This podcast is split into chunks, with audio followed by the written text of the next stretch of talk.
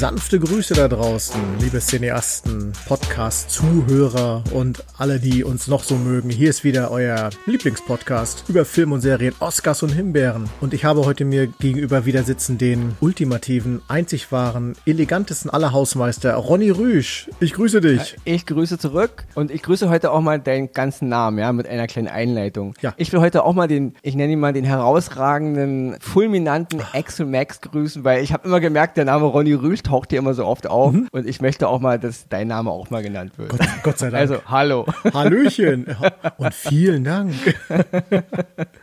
Ja, Ronny, wir haben uns heute mal, ich will mal sagen, den Meister der aktuellen Regieführung rausgesucht. Und das auch zu einem äh, guten Anlass, er denn ist, ist vor kurzem 50 geworden. Und zwar Christopher Nolan ist heute, quasi wird hier heute von uns hofiert, gefeiert und wahrscheinlich auch ein bisschen kritisiert. Und, und, und auch kritisiert. Ja, und wie, wie immer erstmal ein paar kleine Eckdaten. Also wie gesagt, er ist 1970 geboren in London, ist also Brite wohlgemerkt und ist ziemlich schnell äh, zur Regie äh, quasi gekommen in seiner Zeit und hat dann natürlich äh, diverse Meisterwerke erschaffen. Noch gar nicht so viele, aber dafür teilweise richtig mit Hochachtung besehene und äh, wahnsinnig gute Filme. Für mich selber war er tatsächlich ein Teil während meiner Ausbildung zum Krankenpfleger äh, in der äh, Fachrichtung Psychologie, als wir den Film Memento angesehen haben. Weil das war ein Film, den man in der Psychologie gut zeigen konnte und das war ein Film, der, ich weiß noch, wir sollten danach über die ganzen Geschichte reden, aber irgendwie konnten wir alle gar nicht, weil wir einfach so geflasht waren von diesem Film. Ich glaube, Guy Pierce, äh, meine ich, hat, Mhm. er, hat er Ja, gespielt. ja. Ne? Es ist schon bei mir ein bisschen länger her, weil ich glaube, das war damals äh, fast nach Ersterscheinung, war das schon, hatten wir den direkt auch schon gesehen und ich war beeindruckt. Ja gut, der ist ja schon 20 Jahre alt, Ja. stand der Podcast, also.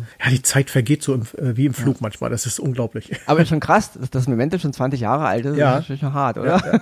Ja, wenn man den heute sieht, macht man das gar nicht glauben. Ne? Der kommt einem eigentlich vor so, äh, ich sag mal, maximal zehn, aber gut. Und es war natürlich ein fulminanter Einstieg. Absolut. Also es, ich meine, es war irgendwie, glaube ich, seine, seine zweite Arbeit, also die, so Following war noch davor, Mhm. ein etwas kleinerer Film. Und Memento war natürlich so, wo alle so ein bisschen auf ihn aufmerksam wurden, Ja, so Christopher Nolan. Also ich meine, und da haben, alle haben den gesehen, haben gedacht, krass, was, das ist für ein stranger, seltsamer, geiler Film. Ja, absolut. Und äh, was mich daran begeistert hat, und das aber auch, äh, was dann so später in den ganzen Filmen, die danach gekommen sind, bei Christopher Nolan begeistert, also für mich persönlich ist es einer, der schafft es mit seiner Regie und seiner ganzen, seiner Art zu drehen, auch die Musik, alles, was da reingespielt wird, mich so zu packen, wie kaum ein anderer. Also da, erle- Ja. da kenne ich eigentlich, äh, vielleicht Steven Spielberg äh, kriegt das noch hin, aber dann wird es schon schwierig, wirklich mich so zu packen, auch teilweise emotional, wirklich, äh, so mal, ob man jetzt aufgewühlt oder wie auch immer ist, da hat Christopher Nolan irgendwie ein Händchen für, da äh, bin ich äh, schwer, Ja. immer schwer begeistert. Auch in seinen äh, jüngeren Werken alles irre. Also Also Nolan ist ja einer dieser Regisseure, dem man ja diesen, diesen Stempel Autorenfilmer aufgedrückt hat. Mhm. Das sind halt diese Art von Filmer, die halt ziemliche Kontrolle über ihr Werk haben. Ja. Also so wie früher Leute wie Stanley Kubrick oder so. Für mich zählt heute auch noch, auch noch jemand wie Michael Mann dazu. Der ist zwar schon ein bisschen älter als Christopher Nolan, aber das ist für mich so dieselbe Art von Filmemacher. Und deswegen ist es wahrscheinlich auch so die Stimmung, von der du redest, Mhm. die dich so packt, weil der Mann eben mit seinen Leuten halt, mit, da sind auch viele mit seiner Familie irgendwie dabei, also sein Bruder ist ja auch immer auch ganz oft dabei, immer oft dieselben Leute, mit denen er arbeitet. Er hat halt die Kontrolle über sein Werk Mhm. und so schafft das halt jedem Film auch irgendwie seinen Stempel aufzudrücken. Ja. Also von der Kamera bis zur Musik mit allen, weil er einfach letzten Endes sagt, da steht mein Name drauf und alles, wofür das ist, steht, ist auch wie, das ist meine Person und das ist natürlich krass. Was natürlich dann ein Effekt natürlich gut ist, weil man ihn natürlich als Künstler sehr gut identifizieren kann und ihn auch liebt. Mhm. Andere hingegen aber das dann auch wieder als Markenzeichen definieren. Es ist irgendwie auch immer das Gleiche, bisschen schnöde, bisschen kalt, bisschen, ja, also gibt es halt die, an, die, Ja, die, die andere Seite. Das stimmt, ja, ja. Aber hat halt alles seine guten Seiten. Aber deswegen, der Mann hat im Grunde die absolute Kontrolle über sein Werk. ja, für mich selber ist es am meisten, also ich, ich springe jetzt aber mal ein paar Jahre, aber äh, richtig äh, klar geworden, als es dann diese Dark Knight Trilogie kam. Das waren wirklich drei Filme, die von Anfang bis Ende äh, einen so gepackt haben. Ich fand den ersten sogar noch, da hatte ich erst so anfangs so meine Bedenken, weil das kam einem so ein bisschen noch so, ich sag mal so inkomplett vor, aber umso länger der Film dauerte und mit dem zweiten Teil hat man das dann auch dann schlüssig so einen Zusammenhang gefunden hat. Irre. Also da, äh, das sind heute Filme, die glaube ich, die würde ich mir noch in, wenn ich so alt werden würde, in 80 Jahren immer noch genau mit der Ja. gleichen Begeisterung angucken, wie ich es heute tue. Also für mich war der Anfang von Nolan ein bisschen holperig, weil Ja. also man, man hatte Memento gesehen und dachte, was ein scheiß geiler Film. Mhm. Also es war wirklich was, was anderes. Dann kam ja dieser Insomnia, dieser Schlaflosfilm Mhm. mit Al Pacino und Robin Williams. Der war auch, ja, es war Nolan, es war Stimmung, es war stimmig irgendwie, aber ich fand ihn ein bisschen mau. Ja. Also der hat mich jetzt nicht so, nicht so mitgenommen, mhm. wo ich so dachte, okay, nun hat er einmal diesen Memento gemacht, der so geil war und jetzt kommt halt gleich die zweite Gurke. Man muss dazu sagen, er durfte da, glaube ich, auch kein Drehbuch schreiben. Also da haben sie ihm irgendwie noch nicht die absolute Kontrolle gelassen. Okay. Letzten Endes war es, fand ich, fand ich, eine sehr maue Geschichte und auch wenn ich ein großer Al Pacino-Fan bin und auch ein großer Robin Williams-Fan, fand ich den Film, ja, weiß ich nicht. Also hat keinen bleibenden Eindruck bei mir hinterlassen. Bei mir auch nicht. Ich habe ihn einmal gesehen, danach nie wieder. Ja. Also. Deswegen war ich bei Batman Begins auch ein klein bisschen skeptisch. Erstmal aufgrund von, dass es schon wieder, dass es, der Titel hat mich schon genervt, mhm. Batman Begins. Ja, gut. So nach dem Motto, ich muss auch erst dem letzten Deppen erklären, äh, wir fangen nochmal von vorne an. Also Warner Brother, wir hatten ja nun schon die alten Batman-Filme und damit jetzt niemand denkt, wir machen jetzt hier Batman 5 oder 6 oder 7, nennen wir das Ding einfach mal Batman Begins. War, war das auch der Originaltitel? Also gar nicht äh, jetzt, dass ich es. Das ist der Originaltitel, okay. ja, ja. Ja, ich denke ja. Ja, okay, okay. Man, man, mag mich keine Lügen strafen, aber soweit ich weiß, hieß der Film auch im Original Batman Begins. Okay. Ja, deswegen dachte ich mir, okay, der Titel ist blöd. Jetzt schon wieder Batman auf, aufgurken, okay. Dann auch noch Nolan, wo ich so dachte, okay, Memento war ein krasser Hammer, so Art Independent-Film. Mhm. Dann dieser Insomnia, wo ich denke, okay, jetzt mal gucken. Aber ich habe im Kino gesessen und, und ich wusste nach zwei Minuten, das ist geil. Also das war und ja, der Film hat dich wie eine Wucht getroffen ja. und er hat alles richtig gemacht. Also sowohl als Film, als auch als Batman-Geschichte, als auch als Comic, als auch als Reboot nach dem Motto, wir verheddern uns jetzt nicht zu so sehr in, in, diesen ganzen Stereotypen, diese ganzen Bilder, die wir so im Kopf haben von Batman, was Batman ist. Er hat im Grunde eine komplette neue Herangehensweise. Er hat, er hat ja. Batman irgendwie also realistisch gemacht und das, das war der absolute Wahnsinn. Ja. Also als der Film zu Ende war, dachte ich, ich kriege sogar jetzt Gänsehaut, wenn ich von rede nur, weil ich dachte, wow, was eine geile Comic-Interpretation mhm. als Film. Also hat mich komplett umgehauen. Absolut. Es ging mir auch, äh, weil Batman vorher war ja einfach immer äh, diese, diese, wie hat man immer gedacht, den schwarzen Ritter der Nacht oder wie man auch immer gesagt hat. Ja. Aber einfach diese Idee mit diesen Gesellschaft der Schatten und äh, wie er quasi erstmal äh, diese ganzen Fähigkeiten bekommen hat, warum diese Angst vor Fledermäusen und dieses ganze Geschichte drum, fand ich total geil. Das war wirklich mal, äh, ja. warum ist, also in der, in, in seiner äh, Version, warum ist Batman zu Batman geworden und wie, ja. und wie ist er zu Batman geworden und was beschäftigt Batman. Es geht ja auch plötzlich um das, was er fühlt, er denkt, wie weit ja. er als Batman äh, noch gehen muss, wann er selber Regeln brechen muss und ich sag mal, die Bösewichte, wie es ja dann im zweiten Teil mit Joker, da musste er ja quasi seine eigenen Regeln auch brechen, um den Joker ja. Herr zu werden und alles. Das ist großartig gemacht. Also. Ich meine, diese ganzen Elemente sind natürlich Teil des Comics, so ist nicht. Also die, ja. die hatte ich Nolan nicht ausgedacht, aber natürlich hat er diese Sache visuell hervorragend dargestellt und eben auf, auf eine ganz andere Ebene gehoben, dass es eben als Film funktioniert. Mhm. Ja. Ja, das war, also die, die Herangehensweise, die war der Hammer. Also, und, und ich bin heute noch traurig darüber, dass die, dass die Batman-Trilogie im Grunde nicht Teil des offiziellen DC-Universums ist, weil hätte man alles ein bisschen cleverer einfehlen können. Ja. Da sind die ja gerade ein bisschen am Humpeln, mhm. finde ich. Mhm. Im Gegensatz jetzt zu, zu Marvel, weil das sehr schade ist, weil das wäre echt ein guter, ein guter Start gewesen für ja, die ganze Show. Absolut. Und dann wohlgemerkt, dann hat er halt diesen Batman Begins und jetzt, jetzt hat er eben nicht den Fehler gemacht, äh, sofort Batman 2 anzugehen, sondern er hat im Grunde dazwischen dann einfach einen komplett anderen Film gemacht, mhm. nämlich Prestige. Ja, stimmt. Auch wieder mit, Chris, mit Christian Bale. Und auch das ist ein Film, wo ich so sage, äh, ja, Hut ab. Also es war Nolan und es ging halt, die, die Geschichte wird, wird, allgemein bekannter, es geht halt um so eine Konkurrenz zwischen zwei Zauberern. Mhm. Ich fand den Plot-Twist am Ende ein bisschen, ja, ein bisschen zu, an den Haaren herbeigezogen. Auch diese ganze übersinnlichen Elemente mit Tesla, hier gespielt von, von David Bowie, ja. fand ich alles ein bisschen, am Ende ein bisschen zu abgespaced, aber dennoch war es ein Hammerfilm. Ja. Also intensiv, es war geil gefilmt, man war da voll drinne und es war spannend und es war, und das ist eben ein cleverer Schachzug auch von ihm gewesen, jetzt dazwischen zu versuchen, Projekte zu machen, die ihm irgendwo auch am Herzen liegen. Mhm. Klar, Batman lag ihm wahrscheinlich auch am Herzen, aber es war ein guter, guter, sag ich mal, ein guter Start für ihn, um sich ein bisschen frei zu spielen in Hollywood, zu sagen, hör zu, ich brauche die Kontrolle über mein Werk, weil ich gut bin, des und deswegen. Also mache ich euch hier so einen kleinen Blockbuster und dafür kann ich aber auch dann mal einen Film machen, den ich gerne machen würde. Ja. Und das ist eine sehr geile Strategie, die er da Absolut. Und, und, sie hat ihn ja zu dem äh, gemacht, was er ja auch quasi dann heute ist. Für die, die es nicht wissen, äh, Prestige, das, die deutsche äh, Fassung nannte sich. Sag's nicht, sag's die nicht. Die Meister der Magie.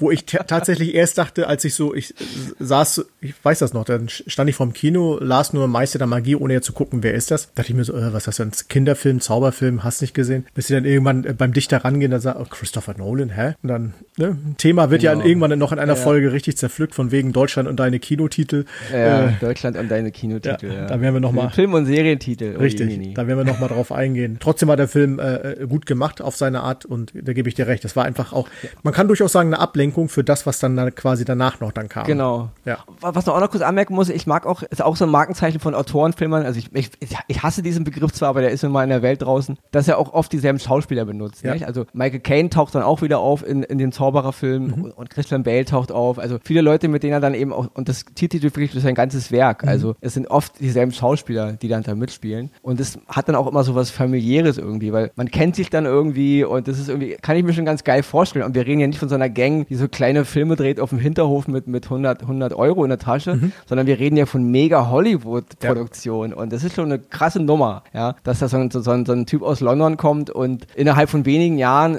schafft, auf so einem Level Filme zu machen und eben trotzdem sich so durchsetzt mit seiner Marke mhm. und mit seinen, mit seinen Ansprüchen. Und das ist schon, also ist selten, wirklich, sehr, sehr selten. Ja, die Briten sind halt Fußball begeistert und never change a winning team. Ne? okay. Vielleicht. Abgedroschen, aber passend. Ah. Wo ist das Phrasenschwein? Ja, und äh, ähm, der zweite Teil natürlich dann. Dark ja, und jetzt, jetzt, jetzt zementiert er sein, ja, sein Denkmal. Wie nennt man sein Denkmal, ja, genau. Ja. Das war der, also ich. Also The Dark Knight ist der perfekte Film, oder? Absolut, also. von Anfang bis Ende.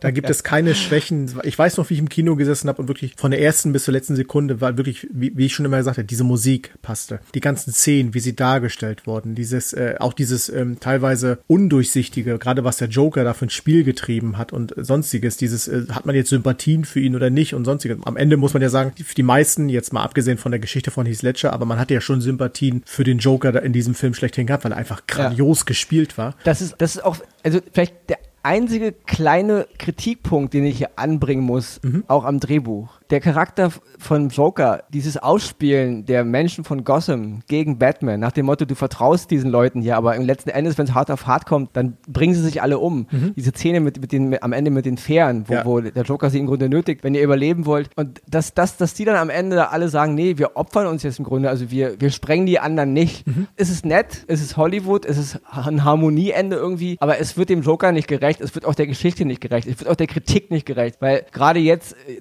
stand dieser Podcast in Corona-Zeiten, wir sehen ja, wie die Menschen oft ticken. Also es geht eben oft auch nur um sie selbst. Es, man hätte es ein bisschen anders lösen können. Ich fand es dann am Ende ein bisschen zu tränendrüsig mhm. und zu, zu naiv, dass diese ganze Gruppe auf diesem, auf diesem Schiffen sich sagt, die ganzen verschiedenen Menschen, nee, äh, lass mal, wir sprengen die anderen jetzt nicht, weil wir werden schon überleben. Weil der Joker war ein Irrer und der, hat, der hätte die alle in die Luft gejagt. Ja. Und ich glaube, unter dem Druck sind die Menschen nicht so cool. Aber das ist ein ganz kleiner Kritikpunkt nur an diesem trotzdem sonst fulminanten Werk. Vielleicht war der Schritt ihm dann auch zu, vielleicht der Schritt zu weit, zu sagen, das ist mir eine Nummer zu brutal dann. Verstehe ich, ja. hätte man aber drehbuchstechnisch dann auch anders lösen können. Also ja. er hat es ja selbst bearbeitet, deswegen niemand hat ihm gesagt, hier, das ist das Drehbuch, verfilmt's mal jetzt. Er hatte die Geschichte ja so. Aber dennoch, das ist Meckern auf ganz, ganz, ganz, richtig. ganz hohem Niveau. Weil ich sag mal, wenn man wenn es runterbricht, wären es ja dann tatsächlich die Knackis gewesen, die die Bombe auf dem anderen Schiff gezündet hätten. Genau. Und ich glaube, dann, ja, das wäre, glaube ich, ein Tick zu nur. Aber gut, hast du vollkommen recht, das ist ja. Meckern auf hohem Niveau. Fand ich halt, weil du schon sagst, der, ja. der, der Joker-Charakter gerade von Heath Ledger, dieses Anarchie-Ding, er hatte ja nicht Unrecht. Ja. Also ich, ich, hasse es immer, wenn, wenn so eine Protagonisten der Gesellschaft einen Spiegel vorhalten. Das mhm. ist wie bei Thanos, müssen wir nochmal nochmal drüber reden. Und im Grunde haben sie ja nicht Unrecht. Und der Film will mir am Ende dann aber sagen, dass sie doch Unrecht haben, mhm. weil wir ja alle doch so gut sind. Jeder einzelne von uns. Ja. Und das ist nicht so. Also das ist deswegen, aber gesagt, Angstthema, ähm, es war der, ganz kleine Kritik. Es war die Seele von Gotham. Und es ist ja auch wie Batman, wobei ich die, die Szene dann als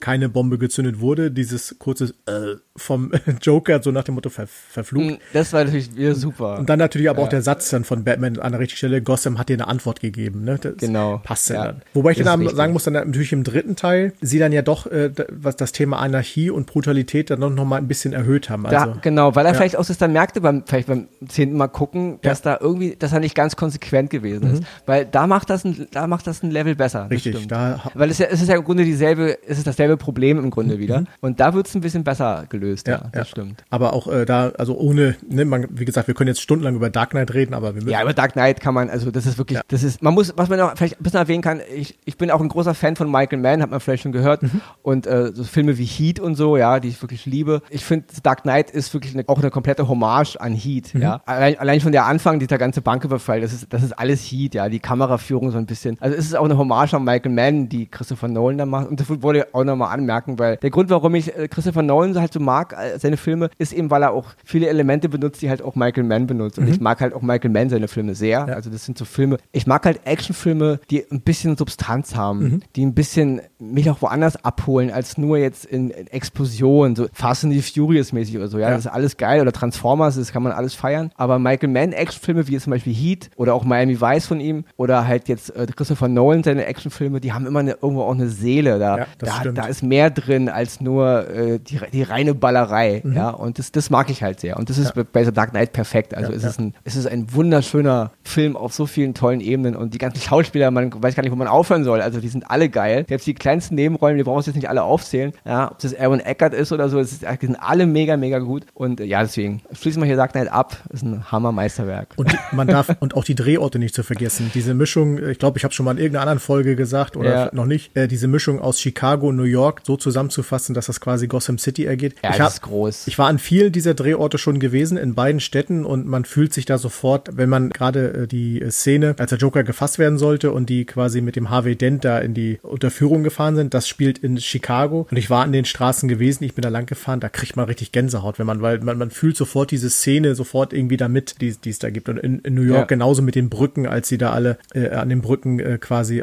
aufgehalten wurden, die Brücken gesprengt wurden, damit keiner die Insel verlassen kann, großartig gemacht, also ins geile, ins geile in Szene aber auch, gesetzt. Aber auch krass, wo du das wieder sagst, das ist alles richtig, was du sagst, mhm. aber auch da muss ich, ist es wieder ein kleiner Kritikpunkt, ich sagte, ich, ich sagte zwar vorher, der Film ist perfekt, aber das fand ich in Batman Begins einen kleinen Ticken besser gelöst, weil da habe ich Gotham City mehr als Gotham City aus den Comics wahrgenommen. Ja, das stimmt. Wohingegen in Dark Knight wird dann aus Gotham City im Grunde, wie du schon sagst, ja. New York, Chicago und äh, irgendeine Großstadt in Amerika. Ja, ja. Es ist okay, es ist optisch sehr gut umgesetzt, aber äh, Batman Begins, gerade die Szene in diesen Art Ghetto, Ghetto-Gegenden da und auch die Bahn, die es da gab und dieses ganze, dieser, dieser, dieser Wayne Tower und, und, alles, genau. genau das war Gotham City und es war eine, es war eine fiktive Stadt in einem fiktiven Comic-Universum mhm. und jetzt war es auf einmal New York. Ja, das stimmt. Und auf einmal war es Chicago. Ja. Aber auch das ist nur Jammern auf ganz hohem Niveau, nur als kleine Anmerkung. Ja? Weil wir wollen, wir müssen auch ein klein bisschen kratzen. Wir wollen ja nicht sagen, oh, der große Christopher Nolan. Also es nee. ist alles super, aber es muss auch erlaubt sein zu sagen, ja, da hätte man ein klein bisschen. Trotzdem kriegt er von uns einen fulminanten Oscar für Absolut. alle. Absolut. Also Dark Knight ist, ein, ja. ist ein Film, den man in Endlosschleife gucken kann. Ja. ja, und danach dann hat er ja quasi Schauspielerwechsel einmal durchgemischt und hat sich einfach was Neues einfallen lassen und dann kam Inception. Und auch ja. da. Das nächste wieder. Eine kleine Anekdote zu dem Film. Als Inception Premiere hatte, hatte ich es gar nicht gecheckt. Bin ins, mit einem Kumpel ins Kino und wir wollten eigentlich den, damals den Film Predator gucken. Und zwar der, wo die äh, auf dem Planeten von den Predators da landen und gejagt werden. Und wir gingen. Mit, mit, mit, mit Adrian Brody, der. Genau, genau. Auf jeden Fall, wir sind dann ins äh, Kino und äh, dann lief Predator, aber nicht, weil er offenbar nicht so erfolgreich war. Und die sagten, aber gleich ist die Premiere von Inception. Hätten wir noch zwei Karten. Okay. Komm, ja, komm, gehen wir rein, setzen uns ins Kino. Aber wir waren. Gehen wir halt in den neuen Nolan, mein ja, Gott. Aber der, also wir waren wirklich nicht darauf vorbereitet und äh, wir hatten, wir waren völlig auf Predator eingestellt. Blutschlacht hier, Biester, hast nicht gesehen. Und plötzlich. Und dann hast du gesagt, was ein Scheißfilm. Und dann Inception wir hatten echt Probleme. Und jetzt bitte alle die, die äh, das nicht ertragen können, weghören. Wir sind wieder rausgegangen, sind in die nächste Stadt gefahren und haben in einem anderen Was? Kino Predator geguckt. Ich habe danach, in, ich habe danach Inception in Ruhe im Kino gesehen, weil ich dann darauf eingestellt war. Also jetzt gibt's mal eine Abstimmung an alle unsere Hörer. Sollen wir Axel Max aus dem Podcast schmeißen? Hallo? Wie kann man aus der Inception rausgehen? Danach bin ich ja drin geblieben. ich bin später noch mal reingegangen. Aber ich war, ich, ich war auf diese Träume hin, Träume her, äh, Verpflanzung, keine Ahnung. Ich war darauf okay. absolut nicht eingestellt. Ich wollte okay. den Predator knattern sehen und äh, ja, wir sind dann rausgegangen und haben uns dann in, einer, in einer anderen Stadt, in einem anderen Kino äh, Pred den Predator angeguckt. Also es gibt, von mir auf jeden Fall, es gibt von mir auf jeden Fall dicken Respekt für die Aktion. Ja. Ihr, ihr, seid, ihr seid eurem Traum treu geblieben. Richtig. Ihr wolltet den Predator sehen und dann fährt man noch mal in die nächste Stadt. Ja. Ja, dafür gibt's Respekt. Aber Inception zu verlassen ist auch ein Habe ich danach dann auch, als ich den Film dann in Ruhe drauf äh, fokussiert gesehen habe, dann auch gesagt, heilige Scheiße, was ein geiler Film.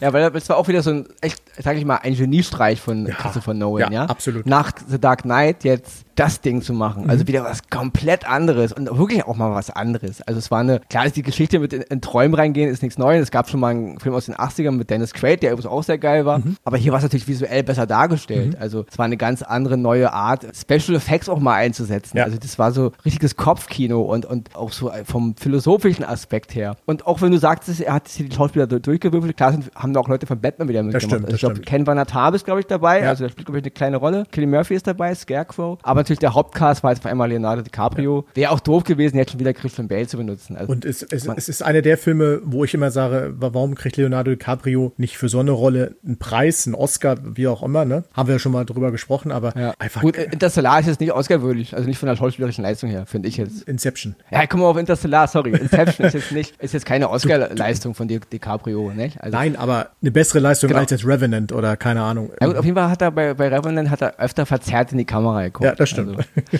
Ansonsten natürlich, Inception war, war so ein richtiger, du wusstest ja nicht, was dich erwartet Mhm. und am Ende des Films hast du gedacht, ach du Scheiße, was habe ich jetzt hier gesehen? Also Ja. es war, es war ein. Traum. Also für jeden Cineasten ein absoluter Traum, Ja. was anderes, was Neues, tolle Schauspieler, to tolle Geschichten, äh, wo man noch ellenlang drüber diskutieren kann am Ende und so. Also genau das, was man eigentlich von so einem geilen Filmabend erwartet Mhm. und es war auch wieder mal nah an einem perfekten Film, würde ich sagen. Also. Weißt du eigentlich, woran ich einen perfekten Film ausmache? Wenn ich im Kino. Dass, dass, dass Ronny Rüsch ihm einen, Go-Stempel gegeben hat? Okay, ich sag mal so, da- das ist, das ist dann das, die Schlussfolgerung daraus.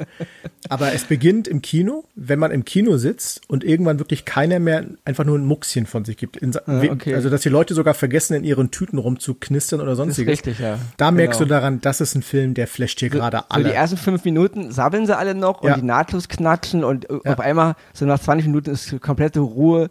Alle Getränke werden schal, Essen wird nicht mehr angerührt, Mhm. Ja. weil sie alle auf die Leinwand starren. Ja, das hast ja, du recht. ja, Ja, Das ist so quasi der Beginn. Natürlich dann durch Ronny Rüsch sein Stempel, ne, erfällt Dann, es dann dann kriegst du, dann wird's halt sozusagen manifestiert. Manifestiert ist ein super Wort. Siehste. Genau. ja, und dann nach Inception natürlich der nächste Knaller, The Dark Knight Rises. Also klar, nicht mehr ganz so geil wie The Dark Knight, da sind wir uns vielleicht, Es- sehen wir vielleicht gleich. Aber es war trotzdem super. Es war eine Großartig. super Trilogie und die Einführung von Catwoman hier auch hatten wir schon in Hathaway ganz toll. Und Ja. auch hier Tom Hardy als Bane. Großartig. Ganz großes Kino. Also, ist, ja, der, was soll man der, sagen? Der Bösewicht, der eigentlich ja nur eine Spielfigur in dem, in der tatsächlichen, äh, durch, wie hieß sie, was war es, Russ Al Ghul, äh, was dann sich Mhm. später dann als die, äh, ähm, als die Frau da herausstellte, wo ich wirklich im Kino gesessen habe und dann, ich habe es echt nicht gecheckt. Ich habe dann wirklich da gesessen so, Marion Cotillard, auch Ja. ganz toll. Auch wieder aus, erst in Inception, auch bei Nolan. Stimmt, genau. gespielt und Ja. dann rüber geswitcht zu dem dritten Batman. Ne? das war einfach groß gemacht und ist dann am Ende Auch übrigens, auch übrigens eine fulminante Schauspielerin. Das stimmt. Also, wir müssen auch nochmal irgendwann über französische Schauspieler und Schauspielerinnen reden, weil sie ist eine begnadete Schauspielerin. Ja. Also, sie ist nicht nur hübsch, ja, weil viele, oh, die Mario und so. Sie ist eine fantastische Schauspielerin. Ja, die Filme, die ich von ihr kenne, kann ich absolut nach, äh, bestätigen. Also absolut. Kriegt ihr eine eigene Folge. Muss Ehre, sie, Ehre, wem Ehre gebührt. Kriegt sie. Ja, Ja. ja, ja. Nee, aber auch, was, was, wo ich dann ja dachte bei Dark Knight Rises, man wurde ja dann am Ende doch eher mit so einer Art Cliffhanger hängen gelassen. Ne? Ich dachte dann irgendwann kommt jetzt dann noch wirklich hier der, ich sag mal, das ist diese Art, die, die, die Figur des Robin, die, die ja quasi da schon fast kreiert wurde mit dem. Mhm. Ja, ja, ich glaube, aber das waren vielleicht Zugeständnisse ans Studio nach dem Motto, wer weiß, ob wir die Franchise noch ausbauen wollen und Mhm. lass uns mal ein Open End, dass wir eventuell den Charakter des Robin noch als Batman aufbauen können Ja. in einer möglichen, das klingt mal so war die Reise, weil Ja. die Geschichte von Bruce Wayne war ja schon zu Ende erzählt. Im Grunde, ich mein, ja, ja. fand die Szene am Ende super, wie er dann mit, mit dem Charakter von Anne Hathaway, also mit Catwoman da irgendwo sitzt und, und der Charakter von, also Alfred, gespielt von Michael Caine, ihn dann so sieht in einem Café und, In Italien. und wie er vorher schon auch erzählte, genau, Mhm. ich sehe sie nur, ich grüße sie nicht, ich rede nicht mit ihnen und er hat das Ende bekommen. Also es war schon, das war, war trotzdem ein Happy End für, Ja. für Bruce Wayne. Absolut. Und die Geschichte an sich. Also es, es, es reicht nicht an Dark Knight ran, aber es ist trotzdem. Aber es bringt die Sache rund zu Ende. absolut, absolut. Und es hat tolle Momente. Also Ja. diese. Ja. und es klar, führt- ist, die- klar ist das Ende ein bisschen over the edge, also mit dieser Bombe dann und wie er rausfliegt und alles okay, aber trotzdem ist es gut. Also Aber es, es es verlangt Batman am Ende doch nochmal alles ab. Es führt ihn absolut an seine Grenzen Genau. und über seine Grenzen hinaus, gerade auch Ja, er- gerade die ganze, die ganze Geschichte mit, auch mit dem Gefängnis, wo Ja. ich meine, der bricht ihm ja das Rückgrat und dieser ganze Kampf ist alles ein bisschen zu schnell, alles ein bisschen zu viel. Also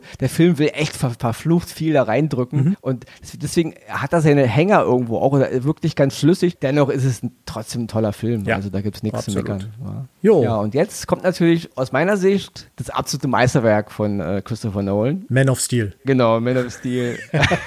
Ge gefolgt von äh, äh, Piranha 2. nein, nein, nein. Also, genau, ka- da kam halt Inter Interstellar. Und ich denke, Nolan war auch ein bisschen froh, dass er fertig war mit Batman. Nicht? Also, ich denke, dir liegt ja sowas auch auf der Schulter irgendwo. Also, Ja, natürlich. äh, Und das merkt man im dritten Teil, finde ich, auch ein bisschen an. Also klar hat er noch versucht, so sein Ding zu machen, aber er hat natürlich auch schon viele arge Geständnisse an das Publikum gemacht, an die Comic-Fans, an die, an die Studios. Also es wurde halt fulminanter und es wurde halt, äh, und deswegen, ich glaube, als, als Dark Knight Rises zu Ende war, hat er sich gedacht, okay, jetzt kann ich endlich meine Filme machen, wie ich sie will und mhm. muss jetzt nicht, nicht mehr so viel rum, rum. Deswegen glaube ich, ist Interstellar, also für mich zumindest, auch so geil geworden. Ja. Also ich finde, das ist ein kompletter Hommage natürlich an Stanley Kubrick, den er ja, glaube ich, auch privat auch sehr verehrt. Er wird ja auch oft als moderner Stanley Kubrick manchmal bezeichnet. Mhm. Mit der Bezeichnung ist er ja selber auch nicht so zufrieden. Finde ich auch nicht. Er selber hat mal gesagt, es gibt nur einen Stanley Kubrick und das ist auch so. Ja. Den man kann man nicht kopieren. Dennoch ist Interstellar natürlich eine riesige Hommage an 2001. Dennoch eigenständig, dennoch anders mhm. und natürlich Nolan über Nolan. Und ich finde, hier kommt alles zum Tragen, was diesen Mann zu einem begnadeten Regisseur macht oder zu einem begnadeten Autoren, Filmer, auch wenn ich den Begriff hasse. Auch die Musik von Hans Zimmer, Großartig. mit dem er ja oft vorher schon viel zusammengearbeitet hat, die ist ja. hier, also die zieht mir die Schuhe aus. Das ist eine, das ist eine Fusion aus, aus, aus Optik und Audio und es ist einfach, das, ja, das, das war zieht mich ein Rausch. Das ja. war schon in Inception so. Diese Szene bei Inception am Schluss, wo die äh, quasi äh, auf so im Flughafen wieder zurückkehren, diese Melodie im Hintergrund, das führt er ja in Interstellar anders, aber auch irre. Genau. Aber hier, aber hier ist es, finde ich, hier ist es, hier ist es permanent. Ja. Also, wo es in anderen Filmen stellenweise aufflammte, mhm. ist es hier die ganzen zweieinhalb Stunden fast durch. Also es geht am Anfang schon los mit dieser Szene, wo dieses Space Shuttle Modell auf diesem Bücherregal liegt und der Staub so runterrieselt und dieser leichte Ton im Hintergrund. Und das zieht sich durch den kompletten Film. Also, und da gibt es so Szenen, so die Szene auf diesem einen Planeten, wo diese Wasserwelle von hinten kommt und diese Musik geht hoch. Also das ist das krasseste, was ich je im Kino gesehen habe, mhm. ja. Das, man sieht im Grunde kaum was. Es sind alles ziemlich graue, blasse Farben, aber es ist eine Hammer-Inszenierung, ja. Dasselbe gilt für die Szene, wo, wo der Charakter von Matthew McConaughey ähm, da andocken will also dieses unmögliche Undock-Manöver da vorher. Die, die diese Rotation und alles, ja, ja. Ja, und dann geht diese Musik los mhm. und dann fragt ihn dieser, dieser Roboter, was er machen will und dann, äh, ich dock jetzt an, weißt du, und dann ja. startet diese Musik von Zimmer und, und das ist, das wird die krassesten Kinomomente, die ich je erlebt habe und das ist in einem Film, ja. Mhm. Also das ist für mich das absolute Christopher Nolan Meisterwerk. Ja. Und ich glaube auch nicht, dass er das jemals nochmal toppen kann. Schauen wir mal. Ist weil, ja? also um kurz das Vortitel vorzuspringen, weil danach ist für mich Dunkirk gekommen mhm. und Dunkirk ist für mich die Himbeere bis jetzt unter Nolan seinen Filmen. Im also, Im Vergleich den, zu dem, was er vorher gemacht hat, absolut. An dem ja. Vergleich, genau. Ja. Wenn es irgendein No-Name-Regisseur gewesen wäre mhm. oder Standard, dann okay, netter Film. Aber für Nolan seine Verhältnisse, ich habe keine Ahnung, was Dunkirk mir sagen soll. Mhm. Ich finde, der Film ist, er ist handwerklich perfekt. Er ist wie eine, er ist wie eine schöne Postkarte. Er ist wie ein perfektes Gemälde, ja, mhm. was du dir anguckst und denkst, das sieht aber hübsch aus. Aber er ist blutleer, er ist inhaltslos. Ich habe keine Ahnung, was er mir da erzählen will mit dieser komischen, auch die, die Aufteilung der Zeitebenen schon. Mhm. Ich hasse auch Kriegsfilme, in denen nicht ein Tropfen Blut fließt. Ich hasse Kriegsfilme, in denen Menschen erschossen werden und umfallen. So, Hauptsache die Filme sind ab zwölf freigegeben. Mhm. Und das geht mir so auf den Sack. Und ich finde, es ist ein absolutes, ja, ein mieser Film. Ja, also ein richtig mieser Film. Es spiegelt auch nicht in keinster Weise das wieder, was ja diese Menschen damals tatsächlich äh, zu der Zeit erlebt haben. Ich verstehe den Sinn dahinter, was er damit sagen wollte. Das wird mir klar. Aber die Umsetzung fand ich fürchterlich. Das ja, aber, aber der Film endet auch, weißt du, wir reden hier von einer Evakuierung. Wir reden hier von einer Armee, die, die im Grunde von der Wehrmacht im Grunde so bedroht war, dass sie sich ja im Grunde ja, zurückziehen musste. Es ist ja, ist ja eine Art Flucht, mhm. ja, weil der Feind zu übermäßig war. Und es ist eine große Leistung anhand, was das da evakuiert wurde. Das ist mir schon klar, dass viele Privatpersonen Personen da kamen und die, die Soldaten gerettet haben. Das, mhm. das ist die Geschichte, die würde ich dann auch cool finden. Wenn die Geschichte dann aber auch nur bei denen handeln würde, nur bei den Fischern, wenn es eine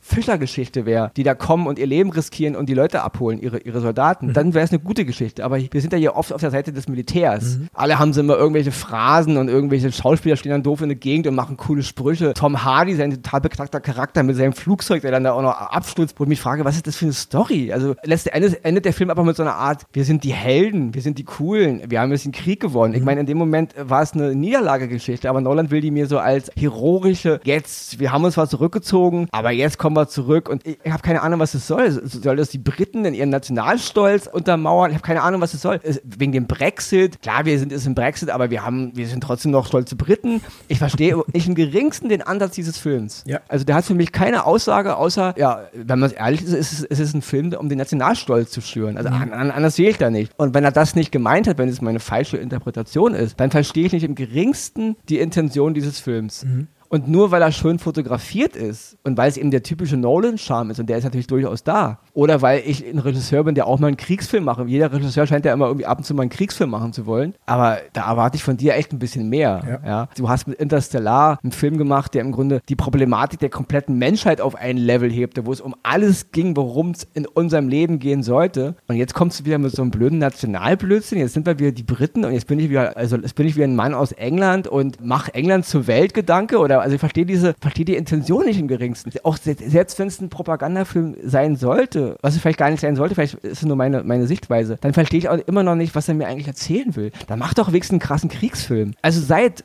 spätestens, wir reden hier von vor 22 Jahren, spätestens seit 1998 Saving Private Ryan, Steven Spielberg und wir reden hier von einem Mann, der E.T. der Außerirdische gemacht hat, mhm. der Indiana Jones gemacht hat, ja. Wir reden hier von einem Traum-Kinderfilmer. Ja. Der hat auch mit Schindlers Liste und mit Saving Private Ryan bewiesen, dass Entertainment auch Gewalt braucht, wenn ich harte Themen angehe. Da fliegt auch mal ein Kopf weg, mhm. da bluten Menschen, da liegt auch mal ein Bein rum. Und jetzt macht Nolan einen Kriegsfilm und der sieht aus, als könnte ich den einer Sechsjährigen zeigen. Was soll der Scheiß? Vielleicht sollte er für die, weiß nicht, für die britische Bildungsministerin oder Ministerium ja, irgendwie also, einen Geschichtsfilm drehen, der in der Schule gezeigt werden kann oder so. Ich ja, habe keine ich, Ahnung. Also ich verstehe es nicht. Das ist auch wirklich ich, ein Film, den habe ich einmal nur gesehen und danach nie wieder. Den habe ich nie wieder angefasst. Weil das, was du schon sagst, es, ist, es soll ja ein Kriegsfilm sein. Und in, den, wenn man die Geschichte der Kriegsfilme, der guten Kriegsfilme, Krieg ist nie schön, es, äh, es ist blutig, es ist gewalttätig und äh, da leiden Menschen und machen viele Menschen eine Menge durch. Und das wurde in Filmen schon oft gezeigt, auch oft unverblümt gezeigt. Und wenn, wie du schon sagtest, wenn man so einen Film macht und dann,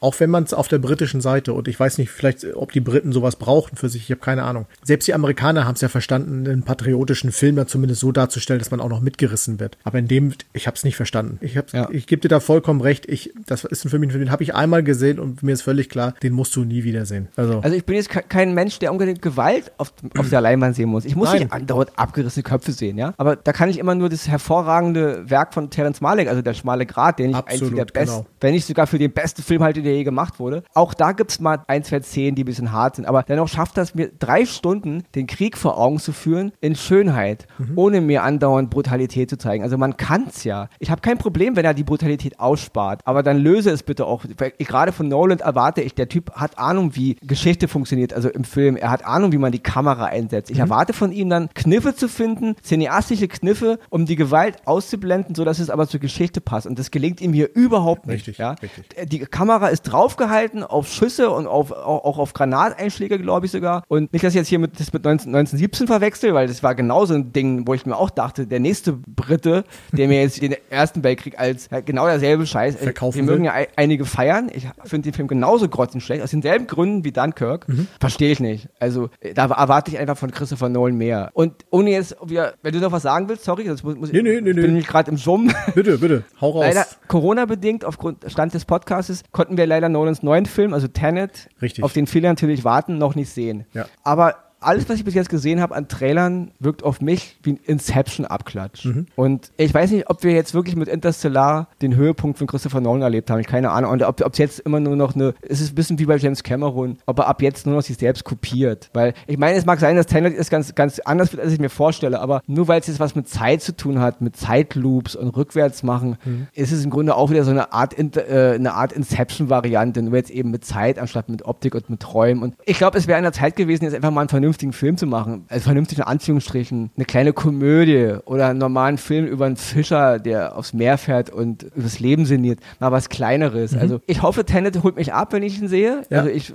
ich lass mich keine Lügen strafen, dass es geil wird. Aber bis jetzt, äh, gerade nach nicht, Dunkirk. Nicht, hm. nicht geflasht bisher. Überhaupt nicht. Ja. Überhaupt nicht. Ja, ich sag mal, Corona-bedingt, wie wir es ja noch momentan haben, vielleicht haben sie ja, äh, hat er ja schon zu Hause gesessen und ihm ist vielleicht irgendwas Kongeniales eingefallen, was er natürlich äh, dann erst später drehen kann, wenn es wieder soweit ist. Die Hoffnung, ne, mein großes Reden, die Hoffnung stirbt ja bekanntlich zuletzt. Aber bei Tenet, ich lasse mir einfach überraschen. Ich habe bisher nur Bilder gesehen, ich habe mir noch keine bewegten Bilder angeschaut. Das wird, äh, da lasse ich mir einfach mal völlig äh, frei berieseln. Wenn es natürlich dann ja. so sein sollte, hm, aber mal abwarten. Ja, okay, auf, jeden Fall. Ja, klar, ich hoffe, ja. dass es nicht so ist. Ja, ja. Aber nach Dunkirk habe ich gesehen, er kann es ja vergurken. Also zumindest aus meiner Sicht. Es gab, kann Leute geben, die feiern den Film und die feiern jeden Film von mhm. Nolan, können sie gerne tun. Ich feiere ja auch vieles und ich, ich halte Interstellar für einen mega Film. Aber äh, ja, und diese ganze Thematik bei Tenet, ja, hm. nur weil es wieder optisch ist, also ja, mal gucken. Abwarten. Also ich, ich lasse mich auch gerne überraschen, aber. Genau, genau. Ich tendiere eher zu, zu Him Himbeere als zum Oscar. Hast du ja beides in der Hand dann im Kino, ne? Du weißt dann, ne? nur nicht eher auf die Nicht schmeißen. Genau, nicht, nicht schmeißen. Leinwand geht immer kaputt, wird schweineteuer, sag ich dir.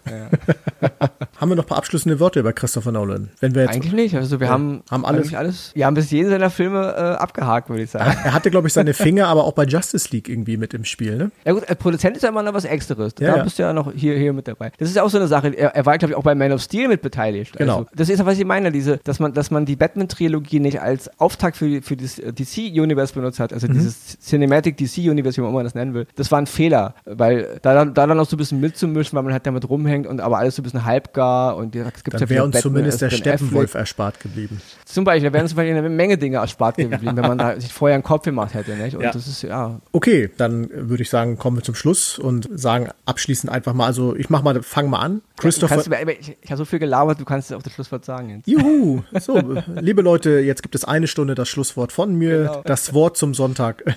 Nein, Christopher Nolan, wirklich ein Meister, mit ein Meister der Regie, vor kurzem erst 50 geworden, der war schon viele, viele Oscars, unsere Oscars wohlgemerkt, wo ihr ja wisst, dass die die wahren Oscars sind, erhalten hat, aber auch mit Dunkirk, wie Ronny für einen ganz kurzen Moment äußerten, äh, kritisch angemerkt haben, auch eine Himbeere produziert hat, aber ich fahre da voll, völlig d'accord mit und kann nur sagen, wer Christopher Nolan Film noch nicht alle gesehen hat, schaut sie euch an. Wer Dark Knight noch nicht gesehen hat, sollte es tatsächlich Menschen da draußen geben, die es noch nicht ge äh, gesehen haben. Schaut es euch an. Das sind Meisterwerke, Inception, Interstellar, wie sie alle heißen. Ihr werdet begeistert sein, ihr werdet viel Popcorn dabei essen oder was auch immer ihr gerne dazu nascht und habt einfach viel Spaß dabei. Bleibt abschließend zu sagen, Ronny, Wenn ich dann noch mal kurz mich ein...